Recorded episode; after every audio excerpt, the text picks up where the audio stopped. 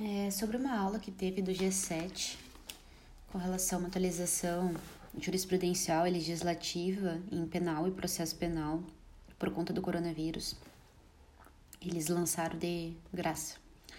É, Kleber Masson falou sobre um informativo do Supremo Tribunal Federal que é, refere sobre o beijo lascívio, que é aquele que é para satisfazer um desejo sexual do sujeito. E ele é considerado, segundo o Supremo Tribunal Federal, o beijo lascívio, como um ato libidinoso. O que, que isso decorre? Quais os reflexos que tem? Vários. Ou seja, é, com relação à tipificação penal. Assim, se foi realizado é, esse ato libidinoso, esse beijo lascívio, com uma grave ameaça ou violência, é caracterizado o crime de estupro. De outro lado, se esse beijo foi praticado mediante fraude ou outro meio que impeça ou dificulte a livre manifestação da, da vontade da vítima, ocorre a violação sexual mediante fraude. Então, se impede ou dificulta a livre manifestação da vontade da vítima, é uma violação sexual mediante fraude. Se a vítima for menor de 14 anos, é o caso do estupro. Já se esse beijo lascívio, que segundo o Supremo Tribunal Federal é um ato libidinoso, é, for sem a concordância da outra pessoa e possui o objetivo de satisfazer quem dá esse ato, esse beijo, é, satisfazer a própria lascívia ou a de terceiros, é o crime do, de importunação sexual é um crime relativamente novo, é, de 2018, se não me engano. É um crime de médio potencial ofensivo, pois tem a pena é, mínima abstrata combinada ao delito de um ano, ou seja, no caso, cabe então a suspensão condicional do processo. Com relação à execução provisória da pena, é, o professor também falou que agora o Supremo Tribunal Federal modificou a sua posição em 2019, referindo na ação declaratória de constitucionalidade 43, ação declaratória de constitucionalidade 44. É, relator ministro Marco, Marco Aurélio foi decidido no plenário no dia 7 de novembro de 2019 que o artigo 283 do Código de Processo Penal ele é constitucional. Nesse artigo ele refere que o início do cumprimento da pena ele é apenas possível após o trânsito em julgado da condenação, que é quando se tem um marco definitivo para aquela culpa ser realmente definitiva, ou seja, só com o trânsito em julgado da condenação. Antes, é, presume-se a, a inocência, presunção de inocência.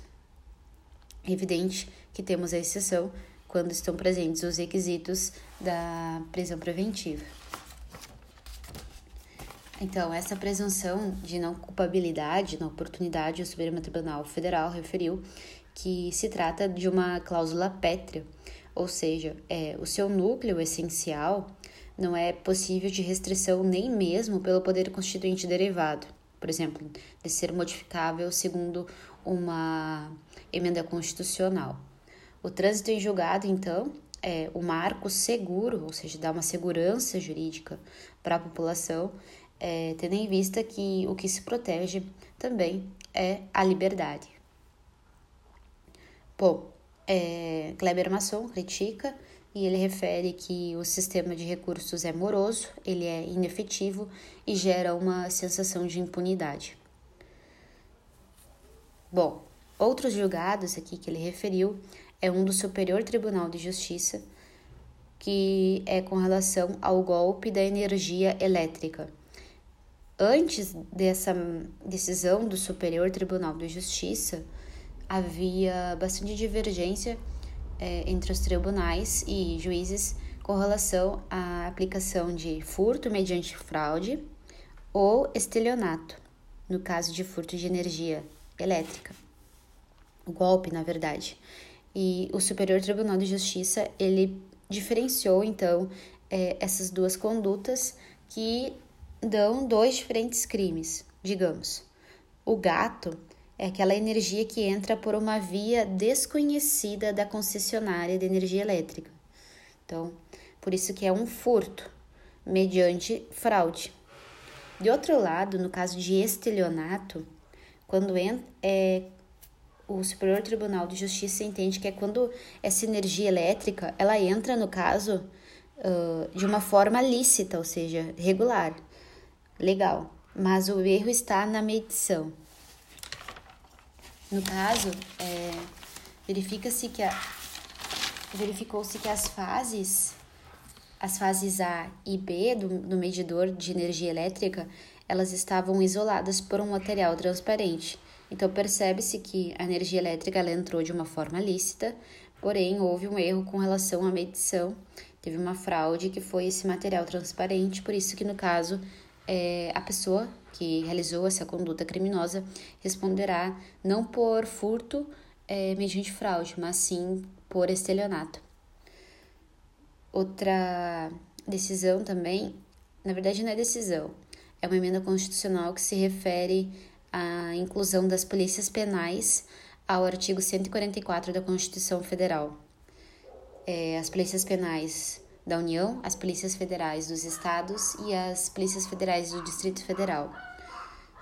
Elas são incumbidas de assegurar a segurança dos estabelecimentos penais e outras é, disposições concernentes nas legislações próprias é, reflexos nos crimes de homicídio qualificado contra a autoridade ou agente que seja integrante do artigo 144.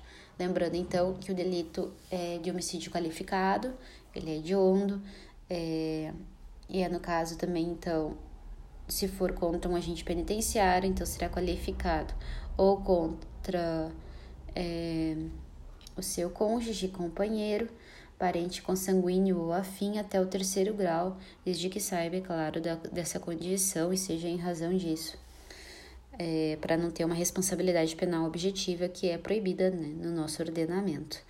Com relação também, o professor Kleber Masson citou é, o abuso de autoridade, que é praticado por agente público, em um sentido amplo, ou por servidor ou por não servidor, no caso de um concurso de agentes, ou foi atribuída aquela função no caso de jurado, de mesário, enfim.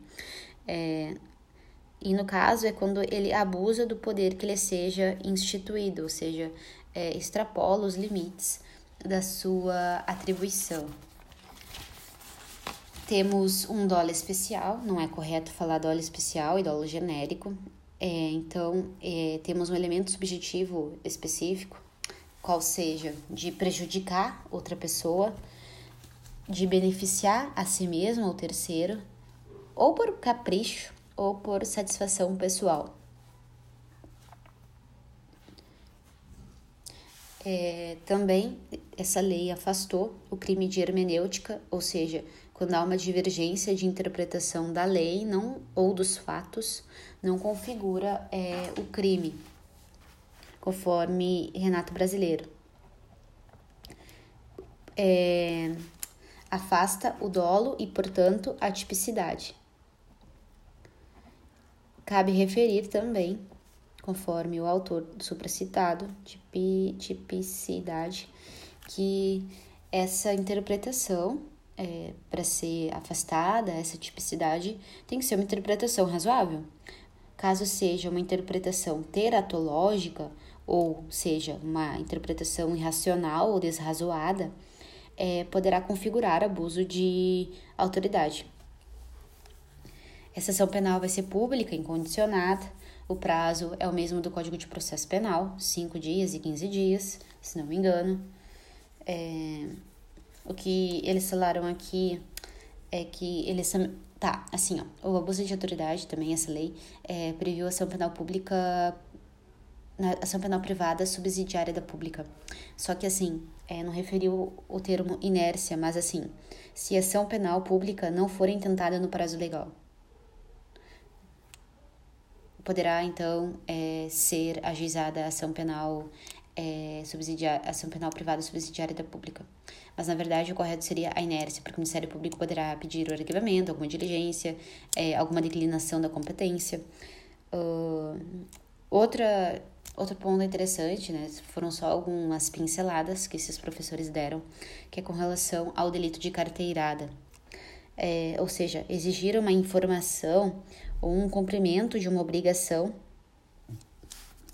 para ele, tendo em vista que ele é funcionário público, sem é, expressa amparo legal.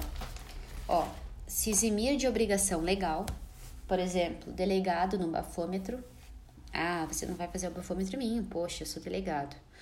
Ou para obter vantagem de privilégio indevido, por exemplo, promotora na fila da, da balada. É, no caso, é um crime de menor potencial ofensivo de seis meses a dois anos.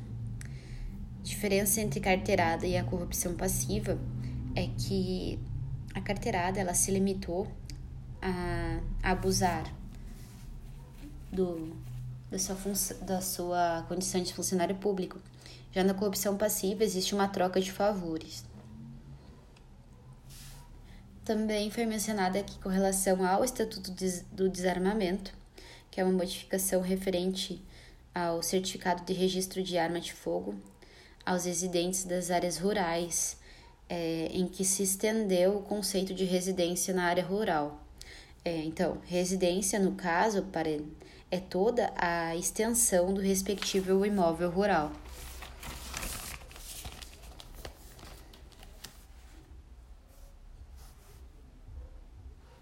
É, outra informação importante é com relação ao aviso de Miranda, que é o direito ao silêncio, e não pode mais perguntar, ou seja, termina o interrogatório. Era comum antes, então, a prática assim: é, no momento do interrogatório, é, o suposto autor do fato manifestava-se pelo seu direito ao silêncio.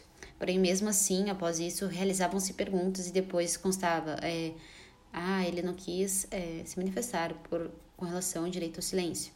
Então, agora, se realmente continuar, apesar da pessoa já ter se manifestado pelo silêncio e continuar a perguntar, isso configura crime de abuso de autoridade. Ó, se prossegue no interrogatório de pessoa que tenha decidido exercer o silêncio, pratica o delito, o delito de abuso de autoridade aqui no processo penal militar se consiga nas perguntas. O que eu fico pensando é se se aplica essa lei ou não ao Código de Processo Penal. Então, outra é, conclusão importante, disposição importante que a lei de abuso de autoridade trouxe é com relação ao conceito de noite e dia. É, aqui eles falam no artigo 22, parágrafo 1, inciso 3 com relação ao conceito, não é bem um conceito, mas no sentido de que é crime, ó. É, quem cumpre mandado de busca e apreensão domiciliar após as 21 horas ou antes das 5 horas da manhã. Há quem critique diga que é inconstitucional, é, porque é um prazo, um, uma data assim muito, muito ampla, não sei. É, já Renata Brasileiro compreende que há uma margem de razoabilidade e também fornece uma segurança jurídica. Então, o inciso é constitucional, segundo esse, a posição, né, claro, desse autor.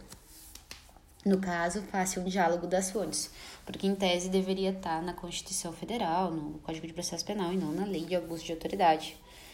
É, com relação à aplicação da defesa prévia, que é o rito dos funcionários públicos, previsto a partir, se não me engano, do 512, 513, 514 do Código de Processo Penal, que é em 15 dias antes do recebimento da denúncia, é aplicada a lei de abuso de autoridade.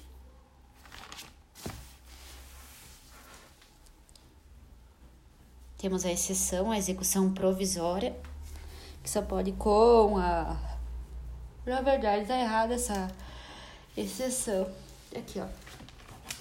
É que assim, agora, em 2019, só pode o cumprimento da pena privativa de liberdade após o trânsito em julgado. exceto no caso de delitos do júri ou no caso de 312 do CPP, né? Com relação aos delitos do júri, é uma modificação que veio com a lei de abuso de, com a lei anticrime. É, projeto anticrime, é, no caso, digamos que o júri tenha condenado e o juiz uh, do plenário tenha fixado uma pena igual ou maior de 15 anos. Aí permite a prisão provisória, tendo em vista é, a soberania dos veredictos.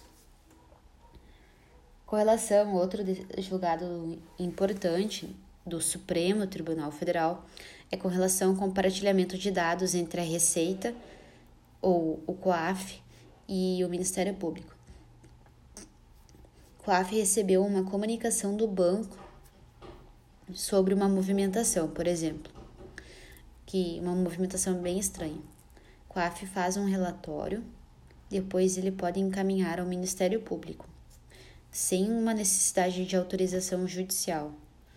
Então, não precisa de uma autorização judicial para ver o compartilhamento de dados entre Receita Federal e Ministério Público, entre COAF e Ministério Público. Então, é, o Supremo Tribunal Federal decidiu que é constitucional o compartilhamento dos relatórios da inteligência financeira e dos procedimentos fiscalizatórios da Receita Federal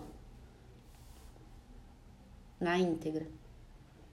Desde que, claro, seja realizada uma comunicação formal com garantia de sigilo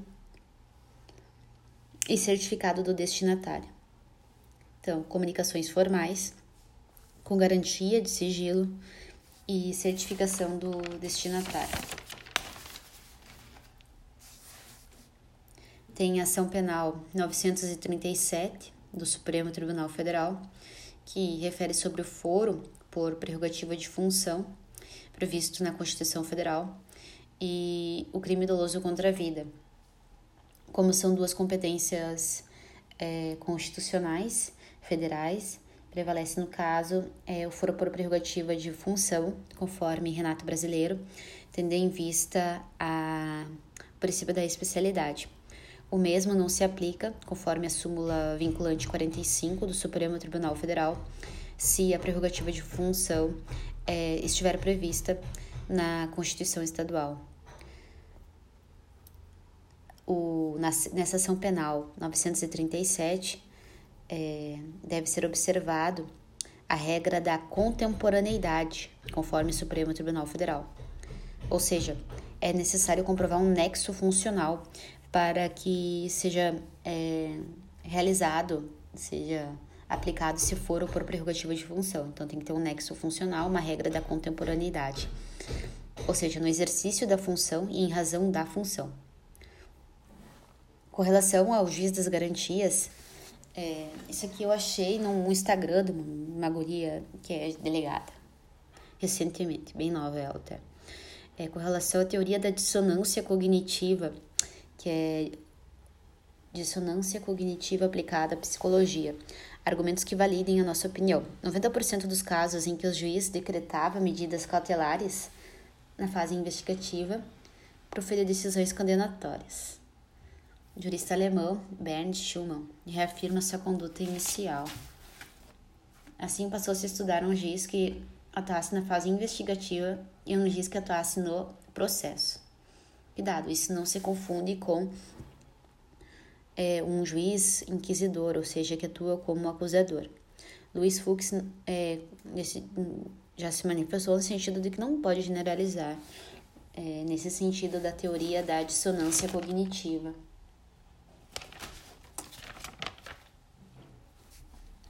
E por fim, o Renato Brasileiro também é, citou um julgado do Superior Tribunal de Justiça com relação à impossibilidade de uma expedição de mandado genérico de busca domiciliar. É, conforme o Código de Processo Penal e o princípio da individualização, é, indicar o mais precisamente possível a casa em que será realizada a diligência. Então, caso é, for expedido um mandado genérico, ele será nulo Nulidade do mandado de busca e apreensão coletiva de forma genérica e indiscriminada. Basicamente, sobre essa aula do G7, é isso.